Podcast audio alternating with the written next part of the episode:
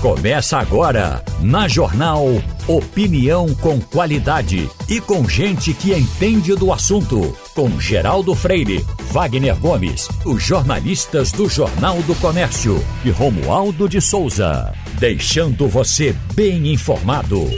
Passando a Limpo. Minha gente, o Passando a Limpo está chegando. Nós temos na bancada Wagner Gomes, Ivanildo Sampaio, Maurício Randes eu estava, eh, Wagner e doutor Maurício, pensando aqui, pelo menos a informação que tive logo cedo é que o túnel da abolição ainda está sem funcionar. E aí, nós ontem fomos vítimas desse processo. Nós eh, tivemos um encontro lá no Prado, com o doutor Maurício Randes, com o Cristóvão Buarque, e eu na preocupação de que horas eles poderiam chegar, porque eu saí daqui 10 horas e consegui quando eu consegui chegar lá, era, era, era meio-dia. Eu cheguei, eu, eu saí daqui, duas horas. saí daqui perto, um, uma da tarde. Uhum. Cheguei em casa, era quase três. Pronto. Duas horas, vocês dois levaram Sim, duas Daqui para lá. Ainda é. bem que Geraldo avisou, eu contornei pelo esporte. Mas Tive o prazer de, de passar daquele, na Praça da Bandeira. Daquele, mas... outro, daquele outro lado ainda tem um reflexo do, do, da, da, da, situação lá da, da BR, né? da, da, da construção que na hora do, do pega para capar. Exatamente, porque ali é uma rota de fuga para pegar Abdias para ir para lá. Exatamente, exatamente. Agora, é, é, uma coisa que a gente fica sem entender: o que diabo existe com o túnel da abolição? É isso que eu queria porque, perguntar. Se faz uma Geraldo, obra, um túnel, todo mundo sabe que cava. Veja só. Mas por que, que não teve um sistema de, de irrigação? Não, não essa é? é uma pergunta que a gente deve fazer todo a tá engenheiro. Está perguntando uhum. isso. A é. engenheiro, porque não ima... Veja só, o Recife, todo, todo, mundo sabe, desde pequenininho na escola. É, alagado, é um lugar baixo. que é ao nível do mar, alguns pontos abaixo do nível do mar. Então aqui cavou um metro, você encontra água. Uhum, né? É. Ali já encontraram um lençol freático. Não é isso? Então, a engenharia não pensou isso. É? Ou então não chamou os holandeses do século XVI, XVII para ajudar a gente a fazer aqui. É. Né? Porque poderia ter chamado a engenharia do século XVI, XVII da Holanda para ajudar a gente a fazer aqui, aquele túnel. Né? Agora eu vou dar uma sugestão, Geraldo. Porque, veja só, a, aquilo, aquela obra entrou no pacote de o que foi convencionado chamar legado da Copa, de 14. Né? Uhum. Nós não tivemos legado com o viaduto Trambolhão, que está lá até hoje. Né? que liga é. nada a lugar nenhum. É. Nós não tivemos legado com BRT, a gente sabe a situação do BRT como é norte, sul e leste oeste, e muito menos aquele túnel, que aqui que seria um negócio espetacular. Veja só que racionalidade. A gente vem pela Real da Torre em quatro faixas. Entra naquele túnel por duas, já há um funil. Uhum. Né? Fizeram um, um, um, puxadinho do lado direito para passar somente 11 para Caxangá. Resultado, já matou aquele pedacinho dali do túnel para Caxangá. Adiante, nós tínhamos a rua Carlos Gomes, que tinha, no seu caminho, que tinha um comércio fortíssimo. Depois desse túnel, acabaram com o comércio da rua Carlos Gomes. Acabou, não tem mais nada que funciona ali. Não tem mais nada. Né? Uh, uh, outro ponto importante. Fizeram em cima do túnel uma praça que seria um negócio espetacular, de habitação, botaram, botaram um elev... o que seria um elevador para transportar deficientes físicos, que ia ter um ponto de ônibus embaixo. Não tem nada disso. Nada disso. Então, nada disso foi feito. Vamos fazer o seguinte, vamos lançar a proposta. Atenção, novo governo, governo Raquel Câmara, destrua esse túnel. Destrua. Enterra aquele negócio e volta com as quatro faixas que a gente vai ganhar muito mais mobilidade. E depois constrói um viadutozinho pequenininho. Não precisa nem construir viaduto, Maurício. Mas para cruzar a, o que vem não, da caixa Não, você destrui, coloca, bota de novo um sinal de trânsito ali. Atrás já tem um sinal de trânsito de pedestre. Mais barato então. Né? Você né? faz mais para frente, puxa aquela faixa de pedestre mais para frente, para não ficar dois sinais um em cima do outro, que tem muito na Caxangá. Você para, é de, assim, de 10 em 10 metros tem um sinal. Então você a, puxa um pouquinho para frente, destrua aquele túnel, destrua e faça ali uma via normal. A gente vai sair de quatro faixas da Real da Torre para seis, que quando cruzar ali, ele vai abrir para a Rua João Ivo, aquelas duas que já tem do lado esquerdo e as duas do lado direito, seguindo para Afogados. Você pode fazer ali um, um, um desovar de veículos muito grande. Raquel Lira, governadora Raquel, destrua o túnel da abolição. Aquilo só serve para trazer transtorno. Veja, tem, tem, uma situação que eu encontro ali que eu, eu acho que o túnel. Para mim, o túnel, o túnel é uma. É, quando ele está funcionando bem, é uma bela saída. Porque a Avenida Caxangá está inviável. Ela está horrível para você passar a qualquer hora. Com exceção daquele pedacinho ali, que era desgraça, aquele, aquele gogozinho ali. Ali em Benfica, a, chegando em Benfica. Aquele gogozinho ali o túnel resolveu. para Caxangá. Ela não tem engarrafamento ali naquele, naquele pedaço. Você passa quando vem. Onde é que não tem? Na, na, na, nós, agora mesmo eu peguei. Agora, todos os dias eu pego. Eu pego engarrafamento mas, na porta. Mas agora deu a gota serena, porque com ele parado, com a própria Caxangá ruim do jeito que está. Mas saindo do, dessa questão, nós temos quantos túneis aqui? Nós temos aquele nós tem o temos, do esporte, ali do, de frente do esporte. esporte aquela... Nós temos aquele de Boa Viagem, nós temos o, aquele do é, o Saindo do shopping é, do mar, Pina, né? do E Mar. nós temos o Felipe Camarão, que é lá é. para o Jordão. Jordão. O Felipe Camarão e aquele são os túneis que dão problemas. É. Os outros, em situação normal, não dão problema. Mas, Geraldo, veja só, essa proposta que eu estou lançando aqui vai dar uma fluidez muito maior para quem sai da Zona Norte em direção a, a Abdias de Carvalho. Destruir aquilo dali, porque a gente vai sair de duas faixas para seis. Para seis, veja só. Então você vai abrir a boca da garrafa. Não dá ficar uma garrafinha fechadinha, passando duas faixas, você vai abrir aquilo dali. Então vai dar uma fluidez muito maior em direção a, a, a de Carvalho, em direção a Afogados. É, imagina aquele trecho que tem ali do Bradesco, daquela agência do Bradesco, para outra margem. Imagina aquilo ali, entendeu? A gente vai tirar o túnel e transformar tudo em faixa livre para desovar ali. Mas tem as quatro faixas. Vai para seis. Veja o que é que nós vimos aqui nesse rápido debate no Passando a Limpo aqui na Rádio Jornal. É exatamente o que a prefeitura não está fazendo. Ouvindo pessoas. Nós ouvimos aqui o seu depoimento, Wagner uhum. Gomes, o seu de Geraldo Freire, dois profundos conhecedores da cidade, dando soluções. Agora, um exemplo típico. Eu parei o carro, e fui conversar com os agentes de trânsito que estavam sinalizando uma mudança que houve no meu bairro, no Espinheiro, Sim. ali na uhum. rua Santo Elias. Uhum. Que eu Aí, nem sei porque foi. Pronto. Aquilo funcionou bem a vida toda, né? Sabe por quê? Uhum. Porque vai ter um estabelecimento na esquina que não queria que botasse o sinal ali. Uhum. Aí o que é que aconteceu? Uma via que era via dupla e que não engarrafava, ela servia de, de, de escoadouro uhum. é, para que não fosse todo mundo lá para a Rua da Hora. O que é que aconteceu? Algum técnico aloprado, sem ouvir os agentes de uhum. trânsito, sem ouvir os motoristas de táxi, de Uber, sem ouvir pessoas como Wagner Gomes e Geraldo Freire e outras que conhecem a cidade, sem ouvir os moradores do bairro. Que são mais importantes. É, Sim. que são os mais importantes. Uhum. Aí chegam lá e olham e dizem: não, eu acho que deveria ser assim. Aí muda uma rua que estava funcionando perfeitamente em mão dupla, agora ela ficou metade mão dupla, metade não mão dupla. Ela assoberbou a Rua da Hora, criou um transtorno no bairro do Espinheiro que todos os moradores estão indignados. Porque autoritarismo. Uhum. Não ouve a sociedade, não ouve as pessoas. O que cabe para qualquer mudança de trânsito é primeiro ouvir o motorista de ônibus, o cobrador de ônibus, o motorista de Uber, o motorista de táxi, o pedestre, os moradores, quem anda na cidade, meu Deus do céu. Eu acho que trouxeram técnicos da Escandinávia é, é para chegar lá e fazer essas mudanças no trânsito. E Agora, quem é que paga o pato? Nós, os cidadãos. E o nosso Ivanildo Sampaio está ouvindo isso pacientemente. Pois não, Ivanildo? Aí, Ivanildo. E pacientemente, ontem enfrentei o engarrafamento ali no túnel da abolição. Uhum. Geraldo, daquele túnel não deu problema agora, não. Ele dá problema todas as vezes que chove no Recife. É ele e o metrô, né? A engenharia de uma qualidade. Uhum.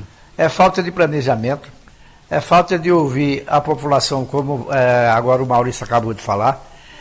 Geraldo, eu morei, você sabe que eu morei sete anos no Rio de Janeiro. Uma uhum. cidade cortada de túnel por todas as regiões. O leste, o sul do, do Rio de Janeiro tem túnel para você atravessar. Eu nunca ouvi falar que um túnel no Rio estivesse fechado por um problema de engenharia. Uhum. Às vezes um carro batia no outro e evidentemente que você tinha que rebocar. Uhum. E, por uma, uma, ou duas horas o túnel ficava intransitável, mas se resolvia sem mexer na estrutura da obra. Uhum. E a haja, gente tem aquele túnel. E haja túnel, não é, não é, Ivan? O, o, o é, Geraldo. Haja túnel. Haja túnel. Ciro Bezerra tá Há aqui. dois anos atrás, uma chuva maior transformou aquele túnel que tem ali, no, que você vem do, do rio para atravessar para vir para a cidade, virou uma piscina, uma piscina profunda. Uhum. Quer dizer, isso é engenharia de péssima qualidade. É. Eu digo isso como um cara que trabalhou 10 anos numa revista de engenharia. Uhum.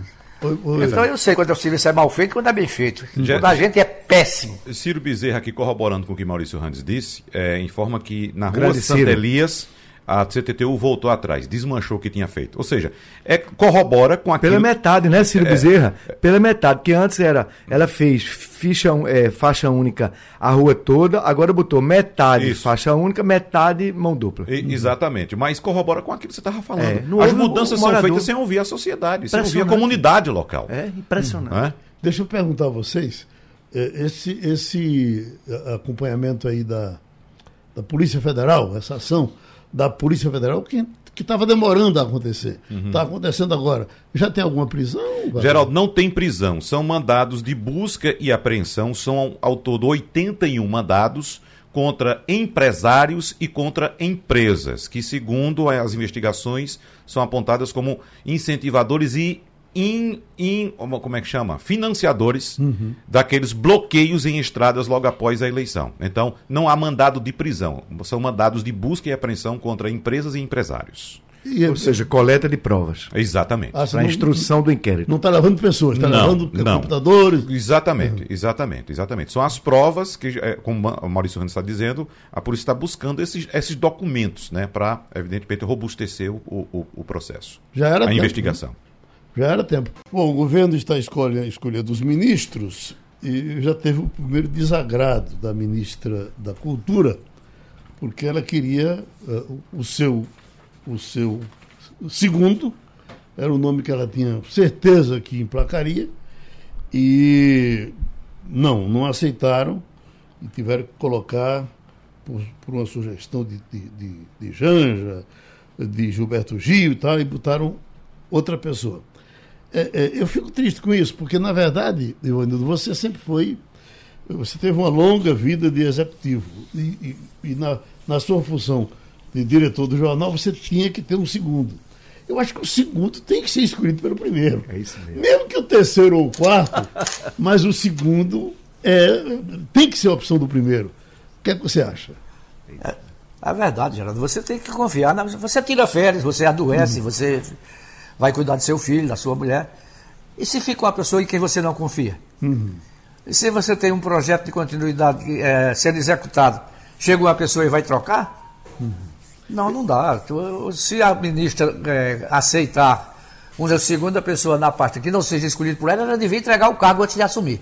Eu, me lembro, uh, Maurício, que quando Humberto Costa era ministro da Saúde, uh, por conta também dessas arrumações políticas, o segundo dele era um camarada do MDB, do PMDB naquele tempo.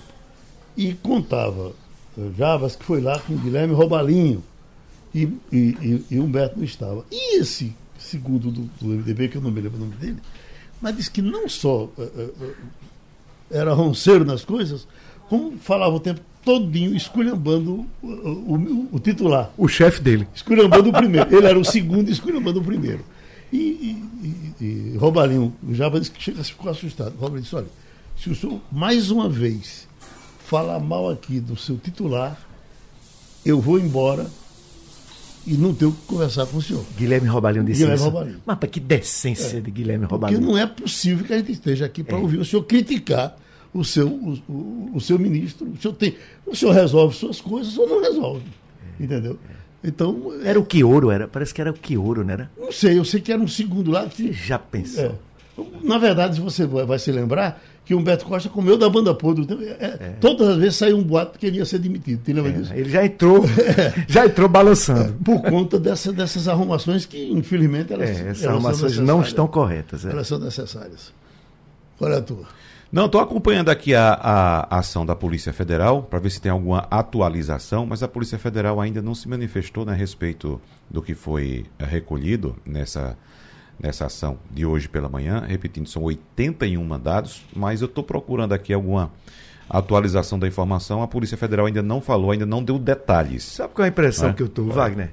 É que esse, essas arruaças que houve em Brasília no dia da diplomação, graves, porque você inclusive atacou a Polícia Federal, né? Os arruaceiros, esse extrema direita bolsonarista radicalizada que está nos quartéis e nas estradas, ela cometeu talvez o seu ato mais radical do ponto de vista simbólico, né? Queimou quatro ônibus, não sei quantos carros, atacou a Polícia Federal. Mas sabe qual é a sensação que me dá? Aquilo foi o último ato, foi o estertor. O novo governo foi eleito, foi reconhecido pelo parlamento, pelo judiciário, foi diplomado. O próprio presidente da República em exercício fica com frases ambíguas, o próprio silêncio é ambivalente, mas essas pessoas estão sendo abandonadas ao esses radicais que estão na frente dos quartéis estão sendo abandonados. Mas o que dizem é que. Eu acho que foi o estertor. É, é, foi o último ato, não foi? Dizem que é esperado ainda um ato uh, nas mesmas proporções ou maior no dia da posse. Eu estava ouvindo ontem o, o, filho de Bolsonaro falando, ele ainda não aceita, ele, ele não fala que tem um, um presidente eleito. É impressionante. E ele ainda, ainda, ele ainda fala, todas as vezes, dando àquelas pessoas que estão aí a esperança de que alguma coisa vai acontecer. Mas não é só, Geraldo, que ele, ele e, o, e o pai estão assim. Ah, esse é, é, é o meu, é o meu minha vanguarda, minha tropa de choque, eu não quero desautorizá-los. Não estou justificando o que eles estão fazendo, não. Né? Sim, exato. É errado eles não desautorizarem, porque o líder uhum. ele tem que desautorizar quando seus liderados estão errados. Eu acho até. Então eles estão sendo honestadores disso. Além de tudo, covardes. Né? É porque essas pessoas ali é. vão se expor. Falta coragem. Vão se expor e você vai querer o quê? Uma, uma guerra civil? E ficou muito ruim para eles, porque enquanto o pessoal tava deles estava na chuva, nesse fanatismo lá, uma ingenuidade e, e conspirando e sonhando com ditadura, com intervenção militar o filho de Bolsonaro estava lá na Copa do Mundo assistindo no camarote o jogo é. do Brasil. Quer dizer, e eles ficam ainda alimentando isso. É uma coisa muito surrealista. Existe uma tática de comunicação que algumas organizações adotam quando querem é, acelerar os seus intuitos, né? a realização dos seus intuitos. É, é, a tática de comunicação é a seguinte: olhe, não escute Maurício Randes, não escute Geraldo Freire, não escute Wagner Gomes. Escute Nem somente. Ivanildo, só Ivanildo Sampaio? Não, ninguém. assim, né? Vou dando um exemplo aqui, certo? A verdade é isso que eu estou lhe mandando. Então, essas pessoas são pessoas de grupos de WhatsApp uhum. que só acreditam naquilo que chega naquele grupo de WhatsApp. E existe uma panelinha, uma meia dúzia de pessoas uhum. que sabem dos intuitos que têm e sabem que podem manobrar essas pessoas. Então ficam enviando essas informações o tempo todo. Então eles não admitem por quê? Porque eles querem manter essas pessoas mobilizadas. Né? Mas eu já disse aqui ontem: essas pessoas estão hoje, inclusive, já perdendo apoio político ou base política. Porque a base política que está, por exemplo, no Congresso Nacional já começa a se organizar com o novo governo. Não é? Uh, uh, o presidente já da começa, República. Já começa até a fazer gol de mão. Né? Pois é. Como pois disse é. Natuza, né? Tu o, falaste hoje de manhã. O, o, ainda presidente da República, veja só, ele não recebeu manifestação de apoio de nenhuma liderança política importante. Nenhuma. Impressionante. Nenhuma. Isolado, então, isolado. Isolado. Então, o que a gente está dizendo? Essas pessoas daqui a pouco que talvez até exista um ou outro que nos escute, anote o que eu estou dizendo. Daqui a pouco vocês estarão abandonados. Abandonados, porque vocês não vão ter liderança nem base nenhuma. Porque tudo isso que está acontecendo faz parte de uma ideia mirabolante, um sonho talvez extraterrestre que não vai se concretizar. Não vai se concretizar. Disse ontem aqui, trouxe a informação de bastidor, de que os, os comandantes das Forças Armadas estão simplesmente aguardando o novo governo tomar posse para receber ordens para fazer a liberação da entrada de todos os quartéis que estão sendo ocupados hoje, em suas entradas. Uhum. Então, a partir de, não digo 1 de janeiro, mas 2 de janeiro, você vai ver que vai ter uma ação das forças militares para fazer a retirada dessas pessoas da frente dos quartéis. Por que não está fazendo agora? Porque o governo atual não está determinando nada. Nós tivemos três ministérios eh, importantes que sofreram muito nessa gestão que está terminando. Educação, esse me parece que foi o mais prejudicado. Depois o Ministério da Saúde, muito prejudicado. E o Ministério do Trabalho, onde ficou. É, é, era, era uma espécie de depósito. De, botava alguém, o último que, que ficou foi Lanezone, né, que ainda está por lá, não? Não, está não, porque tá ele foi disputar o é, governo do Estado. É. Bom, tempo passou e agora está sendo indicado uh, Marinho, Luiz Marinho, para o Ministério do Trabalho. É a sua área, doutor Maurício Randes, advogado trabalhista, professor de Direito. Uh, uh, é, um, é um bom nome, Marinho? Acho que é, Geraldo. Eu conheço bem Luiz Marinho, é um dirigente sindical equilibrado, já se tornou um homem público experiente, já foi ministro, já foi prefeito de uma grande cidade, que é São Bernardo, né, ali colado com São Paulo, é uma grande cidade, é uma metrópole. Então é um preparado. E o dado positivo é que Luiz Marinho, que deve ser confirmado hoje ou no máximo amanhã pelo presidente Lula, ele está vindo em concertação com outras centrais sindicais. Então ele uhum. não é, embora tenha sido presidente da CUT, ele não é o ministro do Trabalho indicado apenas pela CUT. Ele é indicado por uma parte expressiva do movimento sindical. Então acho que foi uma boa escolha do presidente Lula. Até porque Luiz Marinho é um sujeito moderado e tem capacidade de dialogar também com os setores empresariais. O Ministério do Trabalho precisa é, fazer a, velha e proclamada concertação, se não uma concertação ampla como já existiu na Europa e aqui mesmo no Brasil, mas pelo menos a concentração na adaptação legislativa que precisa ser feita para que o mundo do trabalho contemple, por exemplo, as inovações tecnológicas, as novas relações de trabalho, como por exemplo isso que eu acho correto, que o presidente anunciou de fazer uma proteção aos motoristas de aplicativo. Não é possível que eles trabalhem sem qualquer amparo é, do Estado Social. Então isso é voltar aos anos pré-1930, quando a questão é, trabalhista não era tratada pelo Estado. Washington Luiz, o presidente, dizia é uma questão de polícia. Não estou dizendo que agora uhum. alguém está propondo isso, mas é adaptar a legislação do trabalho às mudanças que houve no mundo do trabalho. Ivanildo Sampaio acompanha o relator ou discorda? Veja bem, Geraldo, eu, eu, eu, fico um pouco receoso de que você não repita é, no governo federal o que você teve nos governos passados, do PT é, sindicalista demais e, e, gente mais equilibrada de menos. Uhum. Não é? Não é que não, não, não deve ter um sindicalista lá, evidentemente que sim. Mas você veja assim que o discurso de Lula, nesses primeiros dias antes da posse, alimentam as críticas que o, outra, o outro lado faz a ele. Retomada de negócio com, com a Venezuela, um país reconhecidamente perdido. É, a volta de, de negociações com os países africanos não é que não se deve ser feito é preciso saber como é que você vai dosar essa medida. Porque senão você vai dar todo é, o argumento que a direita precisa para começar a ser contra e a começar a criticar no primeiro dia da gestão dele. Uhum. Isso é que eu tenho medo.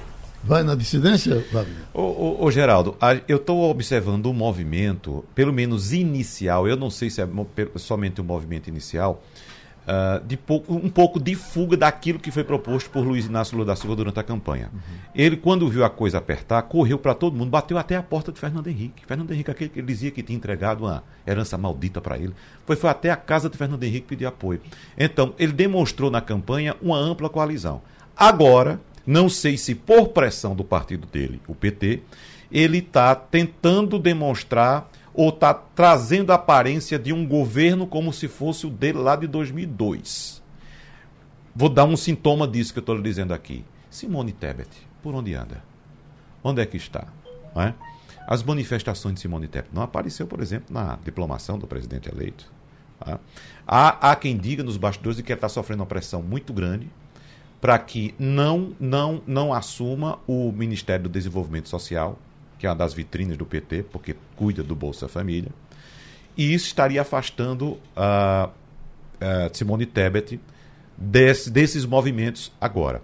Então, me parece que, por pressão do PT, o, o, o presidente Lula está cedendo para que dê essa cara muito de PT de primeiro governo dele.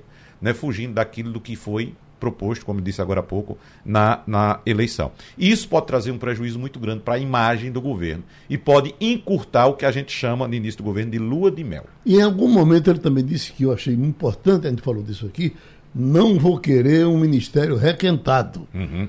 Quer dizer, eh, eh, seria um, um, uma coisa para respirar novos ares. É, né? é. Mas quando uhum. ele vem com essa, por exemplo, foi um erro, um erro, eu digo aqui, a indicação de Aloysio Mercadante para o BNDES nessas condições, não por Aloysio Mercadante, mas pelo fato de ter que promover uma alteração na lei das estatais. E veja como foi rápida a alteração. Veja como foi rápido. Quando ele anunciou a Luiz Mercadante, você vai ser o presidente do BNDES, à tarde mesmo, logo após, a Câmara correu, passou por comissão, aprovou assim, ó. Aprova. Por quê? Porque houve uma negociação ali. Olha, é só o BNDES que está em jogo? Não.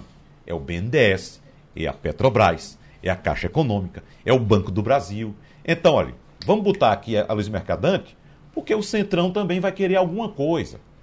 Então, para mim foi um erro muito grande, que ele poderia, inclusive, utilizar a lei para dizer, olha, eu não posso botar seu indicado aqui porque a lei não permite. Uhum. Então, no momento que ela abriu e o Congresso foi imediatamente, Congresso não, Centrão, Arthur Lira comandou isso aí. Opa, Vem coisa boa pra gente. Libera aí, pessoal, libera aí pra gente passar. Não será que a PEC da transição ter sido proposta agora empoderou Arthur Lira e o Centrão e, portanto, não será que foi um erro tático do, do governo de transição, do, do presidente Lula, de apostar nessa PEC da transição. É outra Porque houve quem defendeu, e eu estava entre eles, que o presidente Lula não trabalhasse, esse governo de transição, não trabalhasse na PEC da transição. Dissesse, eu vou manter o Bolsa Família em 600 reais com 150 reais, vou fazer créditos extraordinários que você remaneja de uma rubrica para outra, e evidentemente não daria para o ano todo. Mas ao longo do ano seria costurada uma alteração estatutária, uma, estatutária não, uma alteração orçamentária, e se preciso fosse, é que se faria a uma PEC ou o que fosse necessário. Mas neste momento, o que é que me pareceu, Geraldo, Wagner, uhum. Ivanildo e ouvinte da Rádio Jornal? Me pareceu que apostar tudo na PEC da transição para ter essa folga, que eles chamam espaço orçamentário, não só para o Bolsa Família, mas também para a recomposição das verbas da saúde e da educação, me parece que isso daí foi um erro tático, porque empoderou demais Arthur Lira. Eu acho que poderia ser deixada essa mudança para um momento mais adiante. É. Porque você pode, nos primeiros meses, você pode governar com remanejamento de créditos orçamentários. Mas aí ia gerar um problema político também para o presidente, ou para a imagem do presidente eleito, porque ele não conseguiria cumprir a promessa de manter o Bolsa Família o, Mas é isso que eu estou dizendo. Ele, ele manteria, reais. por exemplo, no mínimo seis meses sem precisar de remanejamento orçamentário.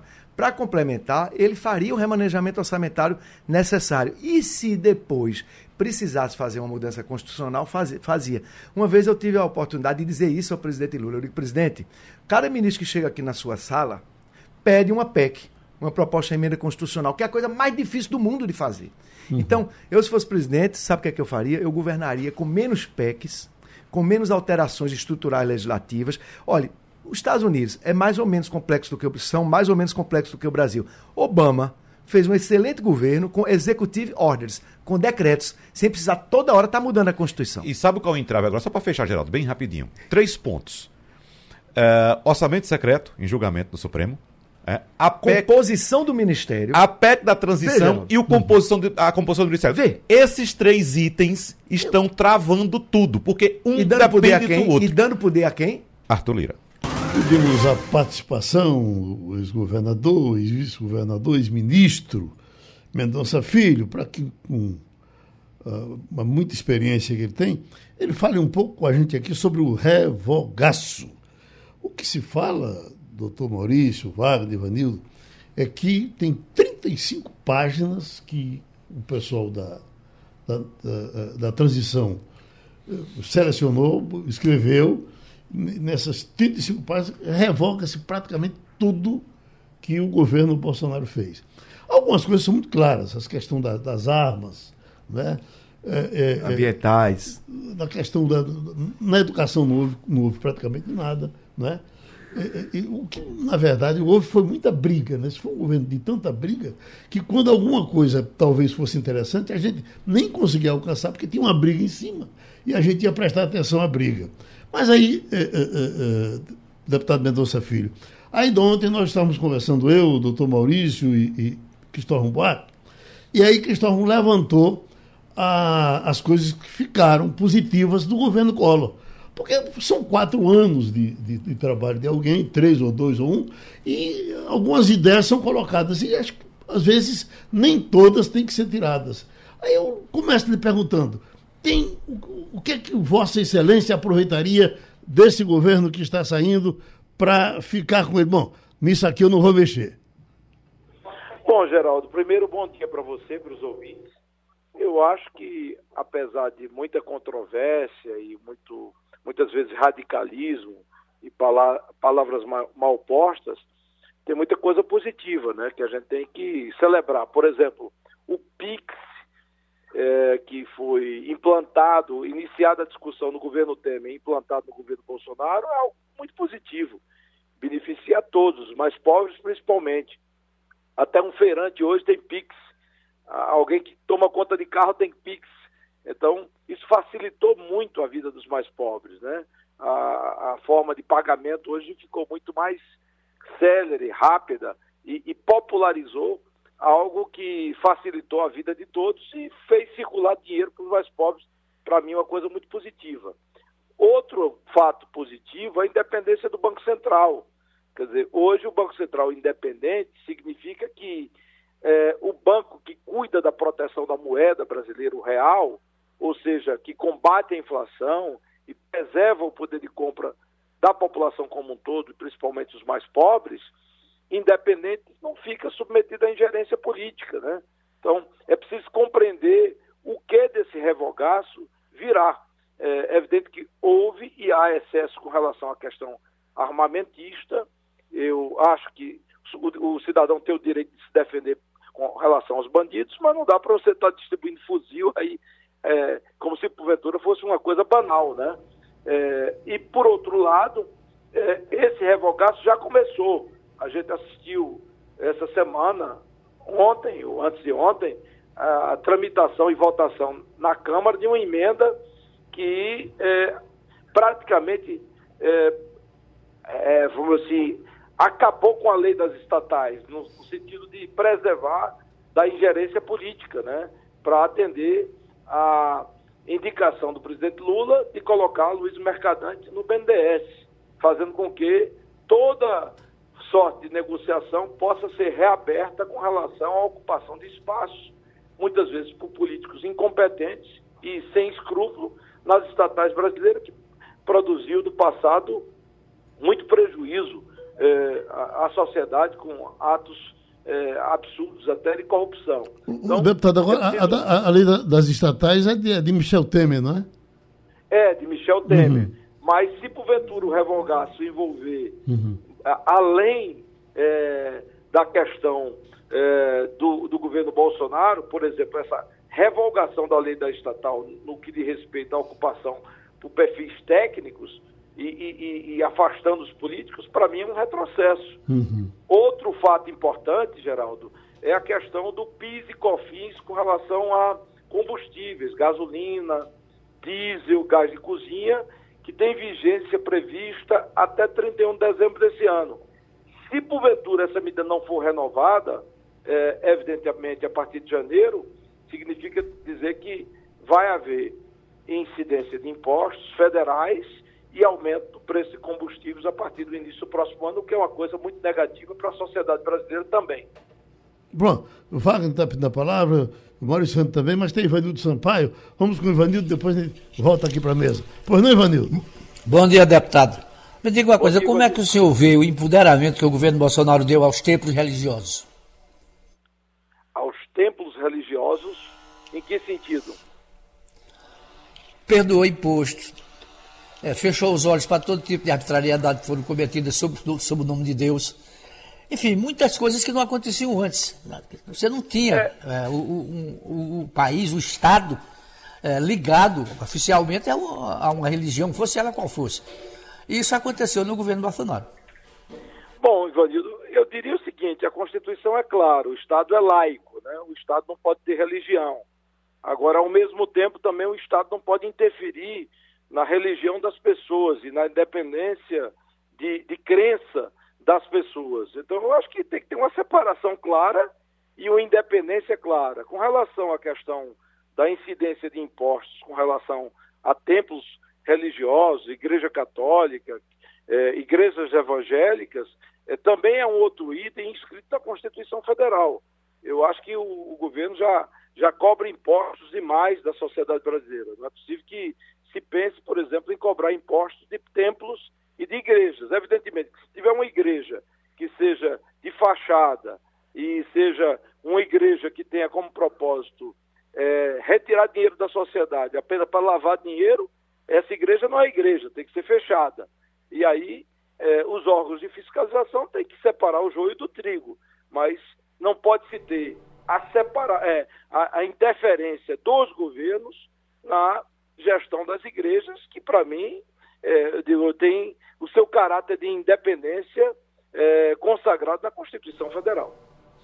O deputado Mendonça Filho, o coordenador técnico dos grupos de transição, Luiz Mercadante, disse que o novo governo vai receber um documento com 23 páginas de sugestões de portarias, decretos e demais atos do presidente Jair Bolsonaro e de seu governo que devem ser anulados. Então, ele vai apresentar sugestões.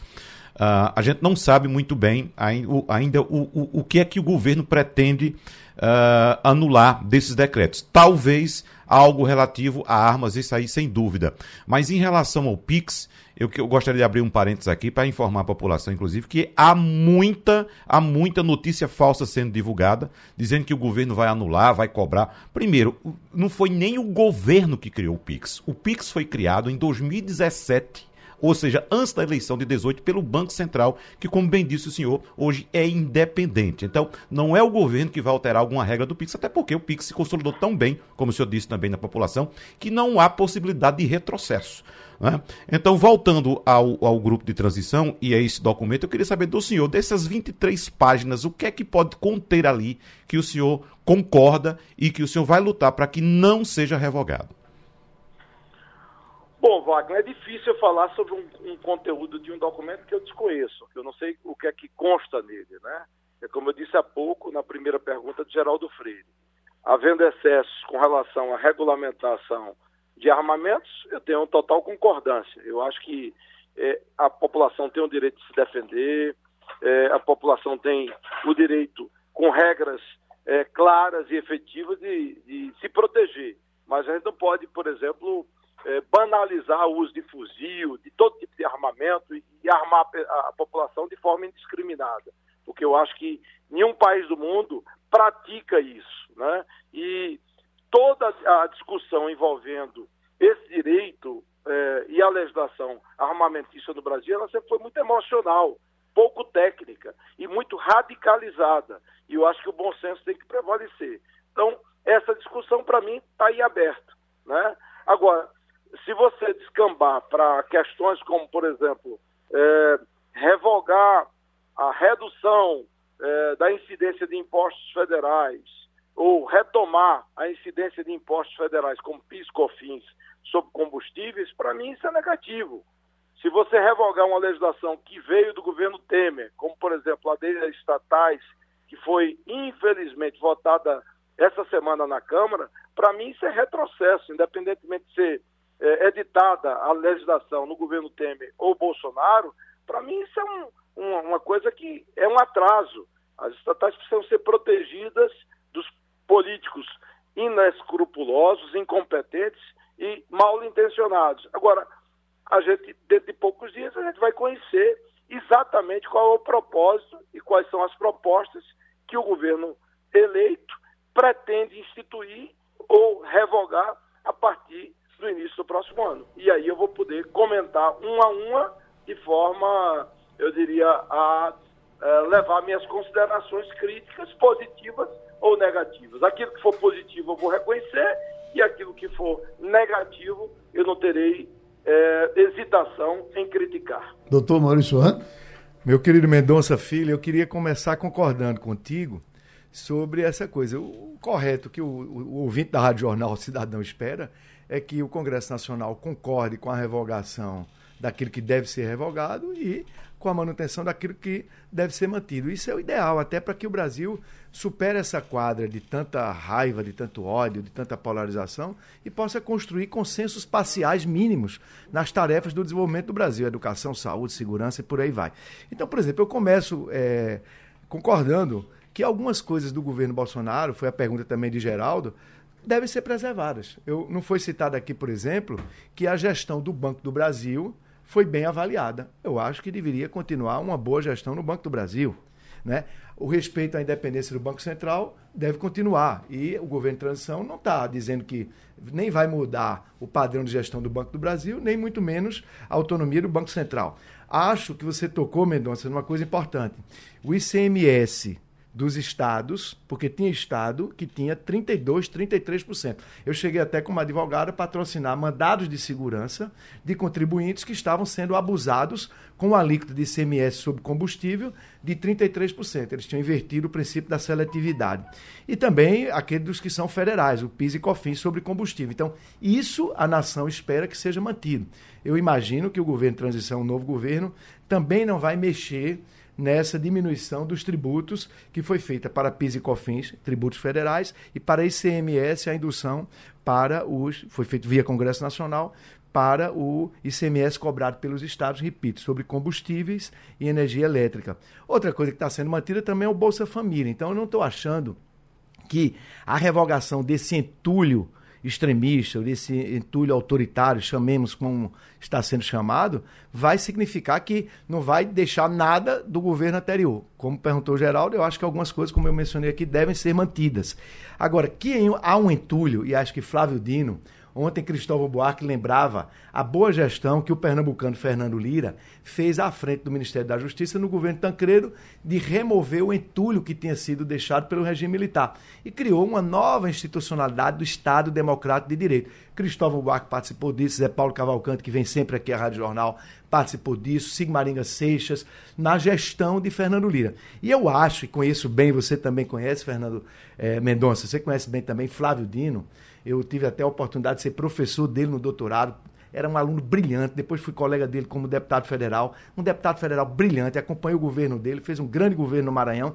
Acho que uma das melhores escolhas que Lula fez foi a de Flávio Dino para remover este entulho do governo Bolsonaro, porque existe um entulho no meio ambiente, não só o desempoderamento, mas também a, a dificuldade para que os agentes dos órgãos de controle ambiental exercessem suas funções. Então tem um entulho que foi feito lá por decretos, por portarias, que precisa ser revogado. Tem, como você falou aí, Mendonça, é, o entulho na questão de liberar arma geral. Então a sociedade fica mais armada, fica mais violenta. A gente já vê agora crescendo até ataques até nas escolas. Parece que a gente está repetindo o lado pior dos Estados Unidos da América. E houve um entulho também de esvaziamento por portarias e por falta de recursos no MEC, na saúde, na ciência e tecnologia. Há um outro entulho que foi a forma de relacionamento do Poder Executivo com o Procurador-Geral do Estado, com o Poder Judiciário. Então, isso precisa ser transformado. A expectativa da sociedade ao votar um novo governo é exatamente que isso seja removido. E também na política externa, sim, na política externa tem um entulho, um entulho de ataques que foram feitos, por exemplo, à primeira-dama da França, ataques a países gratuitamente, que fez com que o Brasil ficasse isolado na cena internacional. Então, a retomada da participação do Brasil no, no, no cenário externo é também, no certo sentido, figurado aí, uma remoção de entulho muitas informações, deputado Mendonça Filho, para Vossa Excelência resolver agora, não sim ou não. eu, eu acho que a gente tem que avaliar ponto a ponto, Geraldo. Eu uhum. acho que é, o mundo, o mundo, vamos dizer, da retórica, e por enquanto o governo e a transição, ela está muito no mundo da retórica, da, da performance, ele é um mundo mais fácil de você endereçar, né? Hum. Quer dizer, eu concordo com algumas coisas, discordo com outras. É, por exemplo, a manutenção é, dessa relação complicada com a Venezuela, é, do ponto de vista de relações internacionais, eu acho que não tem que o Brasil ganhar com, com a ditadura é, lá instituída no passado por, por Hugo Chaves, Maduro, etc. Mas, enfim, é aguardar um pouco, né? Minha preocupação maior hoje, eu lhe digo com toda sinceridade aos ouvintes, é, ele, ela se, é, assim, reporta a questão econômica, né? Uhum. Esses 200 bilhões aí pedidos pelo governo de extra-teto, é evidente que eu defendo aí a preservação do Bolsa Família e, e a manutenção dessa política social importante para os mais pobres. Mas em nome dela, você ter mais 120, 140 bilhões de reais, isso vai cobrar um preço alto, principalmente para os mais pobres, com juros elevados, inflação crescente e recessão. Então, nesse aspecto em especial, eu quero dizer que eu estou é, prevendo realmente o início de 2023 muito negativo para a sociedade brasileira. Descontrole gente... econômico, quem uhum. paga o pato são os mais pobres e infelizmente o governo vai numa direção absolutamente errada o novo governo a se instalar a partir de janeiro. A gente lhe agradece e certamente vai ter muita chance de conversar isso, muita oportunidade para conversar de novo. Avisar aqui para a Pesqueira que está chegando a informação da morte de Sérgio Amaral. Sérgio Amaral, inclusive, trabalhou na Rádio Jornal de Pesqueira, fazia parte da, de todas as nossas brincadeiras, eh, na casa de Josa, de Junho, nas, nas serras, no São João, uma boa vontade para cantar do tamanho do mundo, uma facilidade de decorar a música de todo mundo, e era a, a principal atração do Carnaval de Pesqueira, que é um carnaval forte, viu? Wagner? Carnaval muito forte, muito, muito forte, bom, tradicional, uhum. né? Conseguiu se sustentar, né? Uhum. Foi, acho que foi relançado lá no final dos anos 80, início dos anos 90 e se mantém firme e forte o Carnaval de Pesqueira. É, é um pouquinho dele, é?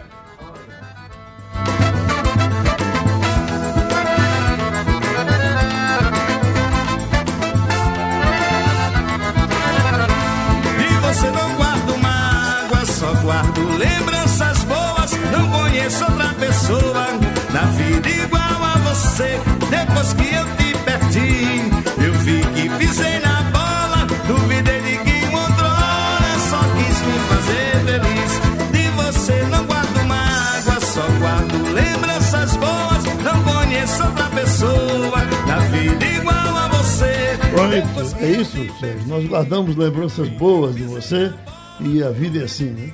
Vai e quem fica fica esperando a hora de ir. Mas é, é, estávamos falando aqui da, entre nós aqui da decisão, do voto da ministra Rosa Weber ontem com relação ao orçamento secreto. Deputado Maurício Randes, o que, é que achou? Achei um voto muito consistente. Eu tinha lido o primeiro voto dela na cautelar, muito corajoso. Eu acho que ela fez um gol de mostrar que o Supremo Tribunal Federal pode cumprir o seu papel sem estrelismos, sem querer ser celebrity, com a descrição que lhe é a austeridade e a sobriedade, ela deu um grande voto, um voto de acordo com a Constituição. Eu estudei o assunto também, concordo com a interpretação que ela deu. Eu achei muito positivo o voto dela. Vamos ver como é que o Supremo hoje completa a votação. Espero que um daqueles ministros que gosta de pedir vista e sentar em cima não desrespeite o colegiado, porque se algum pedir vista hoje, a decisão não será tomada. E o Brasil espera que a, que a decisão seja tomada. A, a, Câmara já preparou uma artimanha que poderia fazer com que as coisas ficassem, se não iguais, mas muito parecidas. É, é, isso é constitucional? É, é, ela ontem foi muito firme de dizendo que essa resolução que o, a, o Congresso vai votar na sessão de hoje à noite, ela disse que pode até ser positivo, mas isso não afeta o julgamento nas quatro ações que ela está relatando, que são arguição, arguições de descumprimento de preceitos fundamentais. Foram iniciativas do PSOL, da Rede, do PSB e do Partido Verde. Uhum. Agora, a movimentação, como você disse, no Congresso, para que apresente uma nova ideia, digamos, uma, uma roupagem nova para o orçamento secreto. E há uma expectativa também, Maurício Randes, no, no mundo político, no Congresso, de que o Supremo também faça no decorrer dessa votação, uma, digamos, modulação do orçamento secreto. Olha, pode passar, mas se for dessa forma. Então, há esse compasso, essa espera, que inclusive trava esses três pontos que a gente acabou de citar. Né? Aliás, esse é um dos pontos, a, a, o orçamento secreto, que vem a PEC da transição e também o Ministério de Lula. Veja só, por que Lula está esperando tanto para anunciar o ministério? Porque depende dessas duas decisões. Agora, São Wagner, três perninhas, depende dessas duas. Wagner, é impressionante. É. Eu acho que a gente nem pede tanta coisa, a gente pede só transparência. É isso. A gente só quer saber o que é está acontecendo. Exatamente. É? Exatamente. Se, se, não for possível isso, hein, Ivanildo, se a gente não puder saber como é que o cara está gastando dinheiro, de, de, de onde vem, quem conseguiu, quem não conseguiu, se não conseguir isso, o que, é que a gente vai conseguir? É verdade, Geraldo, eu, eu concordo plenamente com o Maurício Ramos não conheço direito como ele, mas eu acho que a ministra deu um voto extremamente equilibrado, fundamentado, claro, límpido e desfaz uma, uma nódoa que existe no Congresso Nacional, que é essa história de orçamento secreto. Secreto por quê? O dinheiro é público? Agora, o que o Supremo está fazendo, o que o Supremo está fazendo, Geraldo, é julgando a constitucionalidade desse artifício. Né? Então, o, é, o que é o compasso de espera?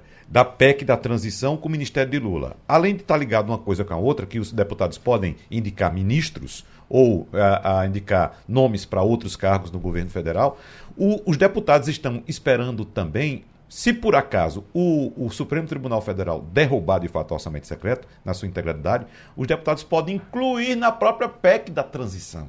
Entendeu? O famoso jabuti. Inclui aí na PEC da transição e torna constitucional o orçamento que o Supremo pode dizer que é inconstitucional. Conexão Portugal com Antônio Martins. Antônio Martins, vamos nós. Eu vejo aqui, Martins, brasileiros que só foram reconhecidos pelo país português quando tinham mais de 18 anos lutam no parlamento para conseguir cidadania. Você quer interpretar para a gente por inteiro o que, é que, vai acontecer com esses brasileiros? Bom dia, Geraldo bom dia. Freire, bom dia a todos da bancada, bom dia, ouvintes da Rádio Jornal. O que acontece é o seguinte: a lei portuguesa avançou muito nos últimos anos, mas desse avanço deixou sempre uma questão muito complicada. É que, para ser, ter a cidadania portuguesa, é, para filho de um português, ele teria que ter sido registrado pelo pai português. Né? No caso, a mãe não, porque a mãe já estaria aqui, não precisaria se a mãe fosse portuguesa. Mas no caso de uma mãe estrangeira, de um pai português, esse, essa cidadania teria, esse pai teria que reconhecer essa filiação até a maioridade desse, dessa criança, né, até os 18 anos. E isso deixava de fora todo mundo que só teve essa, a, a sua paternidade de um pai português reconhecido depois dos 18 anos. E essas pessoas ficavam vulneráveis, não conseguiam a cidadania portuguesa. E isso é o caso de vários brasileiros, mas também de outros estrangeiros que têm é, pai português e mãe estrangeira, que só foram ter a paternidade reconhecida depois de 18 anos de idade. Então, isso é, é, é se mantém o artigo 14 da Lei de Imigração, que mesmo com os avanços dos últimos anos, isso, isso permanece intocável. Então, há agora uma, uma, é, uma petição de 3 mil assinaturas pedindo para que o parlamento discuta isso. Isso é muito importante porque alguns projetos nesse sentido de é, conceder essa cidadania para mesmo aqueles que só foram reconhecidos depois de 18 anos de idade, alguns projetos foram apresentados, mas foram derrubados na Assembleia. Dessa vez, a Assembleia vai ser obrigada a discutir a inconstitucionalidade desse, desse artigo 14, porque a Constituição é, portuguesa diz que todos têm os mesmos direitos, sejam não importa a idade. Todo português tem direito à cidadania, desde que ele seja filho de pai ou mãe portuguesa independente da paternidade ser reconhecida antes ou depois de 18 anos. A questão é esse artigo da lei de imigração. E isso pode beneficiar muita gente, muito brasileiro, que está tentando também essa cidadania portuguesa. O nosso Ivanildo Sampaio, que tem um pé em Portugal. Bom dia, Martins. É, fim da Copa do Mundo para alguns países, inclusive para o Brasil e para Portugal, todo mundo começa a chorar as pitangas. Aí, Portugal, como é que foi vista a derrota é, da seleção portuguesa frente ao Marrocos e como é que foi vista principalmente essa desavença entre Cristiano Ronaldo e o treinador? Bom dia, Ivanildo. Olha, com muita tristeza, né? Porque é provavelmente a última Copa de Cristiano Ronaldo. Cristiano Ronaldo, de fato, é o maior jogador da história de Portugal. E era a chance de Portugal levar né, é, até uma final, pelo menos, né? ter um melhor posicionamento, melhor que Portugal só cons conseguiu em Copa até hoje, foi o terceiro lugar em 1966. E de lá para cá não conseguiu mais do que isso, né? só uma vez foi para as quartas de final. É, conseguiu um quarto lugar também, depois em outra situação, acho que 2006, se eu não me engano, na, na Copa da, da Alemanha. Mas a questão é que tem ali o seu melhor jogador, jogador de todos os tempos, reconhecido internacionalmente de fato, né? e não conseguir levar essa Copa. Embora o time também tenha mostrado que jogaria muito bem, independente de Cristiano Ronaldo, como foi aquele 6 a 1 para a Suécia, né? Para a Suíça, desculpe. Então, a, a, é, mas o que acontece é que as pessoas estão dizendo o seguinte: que houve aí muita coisa fora, extra-campo, extra. É, seleção, que foi a forma como Cristiano Ronaldo, Cristiano Ronaldo chegou nessa Copa, com a entrevista que ele deu a um jornalista é, britânico falando sobre o rompimento dele com o, o, o, Manchester United, a relação dele com o técnico, falando mal do técnico. Então, tudo isso é, poluiu muito ah, o clima dentro da, da, da, seleção. As pessoas não ficaram, os jogadores não ficaram focados tanto nisso, mas no, no que estava acontecendo. Depois teve essa situação dele ir para o banco e se chatear, o, o treinador perceber isso depois numa gravação e colocar ele no banco de fato como uma, mais ou menos um castigo. A questão é que ele continua sendo um grande ídolo. Portugal ficou triste, mas também não se esperava lá, né? Não é feito o Brasil, né? Que a gente sempre acha que vai ter a tá na final e tal. Não, eles queriam, era uma chance. Agora é, também tem essa coisa de a Ronaldo não está, principalmente a crítica esportiva diz isso. Cristiano Ronaldo não está muito é, contente com o fim de carreira dele. Né? Houve também a questão de ir para a Arábia Saudita, depois desmentiu. É, muita coisa ao, redor disso, da, da, da, da, situação dele. Parece que ele era, ele era a seleção, só por si só. Né? E, de repente, é, o que fica à mostra é um certo descontrole emocional dele no momento em que a carreira dele está terminando. Vai jogar mais três anos, talvez, é o que ele diz. Vai se aposentar com 40 anos, provavelmente não vai ter outra Copa. Uhum. E não vai morrer de fome, né? Não vai morrer de fome mesmo. Maurício Randes. Antônio Martins, gostei muito dessa apreciação sua sobre esse, essa questão do Cristiano Ronaldo, porque a minha intuição é, era que ele tem aquele temperamento vaidoso, Wagner Gomes aqui, um outro passando a limpo falou isso, mas eu não me deixaria levar por isso se eu fosse treinador. Eu aproveitaria um talento e experiência como Cristiano ele. O Ronaldo era mais vaidoso do que ele. e eu botaria você para jogar, não deixaria você no banco, não. Acaba desperdiçar um talento daquele. Portugal não tem essas celebridades todas no futebol para se dar esse luxo, né? Eu imagino que muito português deve estar pensando isso. Mas eu queria te perguntar, Antônio Martins, tá todo mundo aqui, tem muito brasileiro que nessa época de Natal e Ano Novo vai a Portugal. E vai ter greve da TAP, vai ter avião, vão adiar os voos, está todo mundo preocupado com isso. Pois é, teve uma primeira é, greve, né, Maurício? Bom, bom dia para você. Teve uma primeira greve no dia 6, no dia 8, dia 8 dia 9, agora de, 9 de dezembro. Né? E a, a, o sindicato do, dos, dos é, funcionários né, de, de cabine a, divulgou também que teria outros cinco, outros cinco dias de greve até 31 de janeiro de 2023. Mas anunciou agora que essas greves não vão ocorrer até o dia 27 de dezembro. E talvez não ocorram nem até o dia 1 de janeiro, 2 de janeiro, como uma forma de preservar a diáspora portuguesa que vem aqui ver a terrinha, né? vem passar o Natal com, com, com os familiares e vice-versa, pessoas que também, estrangeiros que vão para os seus países de origem e que vão passar o fim de ano também nos seus, nos seus locais. Então, é um, um, alento aí nesse momento. Agora, vamos lembrar que esses dois dias, 8 e 9, foram 360 voos cancelados. Ave Maria. É muita coisa. E vamos lembrar também que a TAP é a principal ligação do Brasil para a Europa. Então a gente sofre muito. Conheci pessoas, vi pessoas aqui que tiveram seus voos que seriam de Recife para que seria de Recife para Lisboa, terem que ir para São Paulo, para depois ir para Lisboa, ou seja, você desce três horas, sobe mais três horas, para poder fazer um, um, percurso que seria de 7 horas e 20 minutos no máximo. Então isso desgasta bastante, né? isso muda os planos das pessoas e as passagens não estão nada baratas, é cada vez mais caro e você ainda tem uma situação como essa. Né?